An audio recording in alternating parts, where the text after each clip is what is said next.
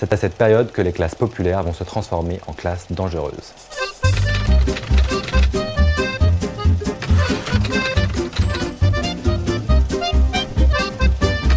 Salut à toi, c'est Jérémy de Gang de Paris. Bienvenue dans l'univers des Apaches parisiens, les premiers gangs qui ont marqué l'histoire de la capitale. Dans ce premier épisode, on va parler du début des Apaches, des causes de leur apparition et de l'origine de leur nom. C'est parti les premières bandes de jeunes de la capitale apparaissent dans les années 1880 et il y a quatre causes principales à ce fléau. La première, c'est la transformation de Paris avec les travaux du baron Haussmann. Cette nouvelle configuration repousse les plus pauvres en dehors de la ville. Les classes populaires du centre parisien sont délogées et mises en périphérie de la capitale.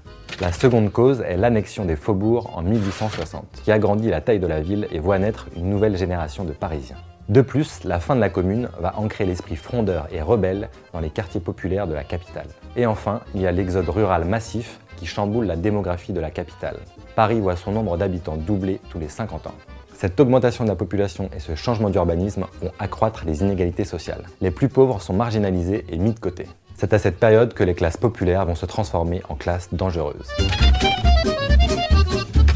Le terme Apache apparaît en 1900 et l'origine de cette expression est controversée. Certains l'attribuent tantôt à un chroniqueur du palais de justice, tantôt à des journalistes, d'autres encore pensent que c'est le secrétaire du commissariat de Belleville qui aurait lancé cette expression. Quoi qu'il en soit, les jeunes voyous parisiens se sont reconnus dans cette image indienne. Ils s'en sont revendiqués et l'ont adopté comme symbole de leur esprit bagarreur et insoumis.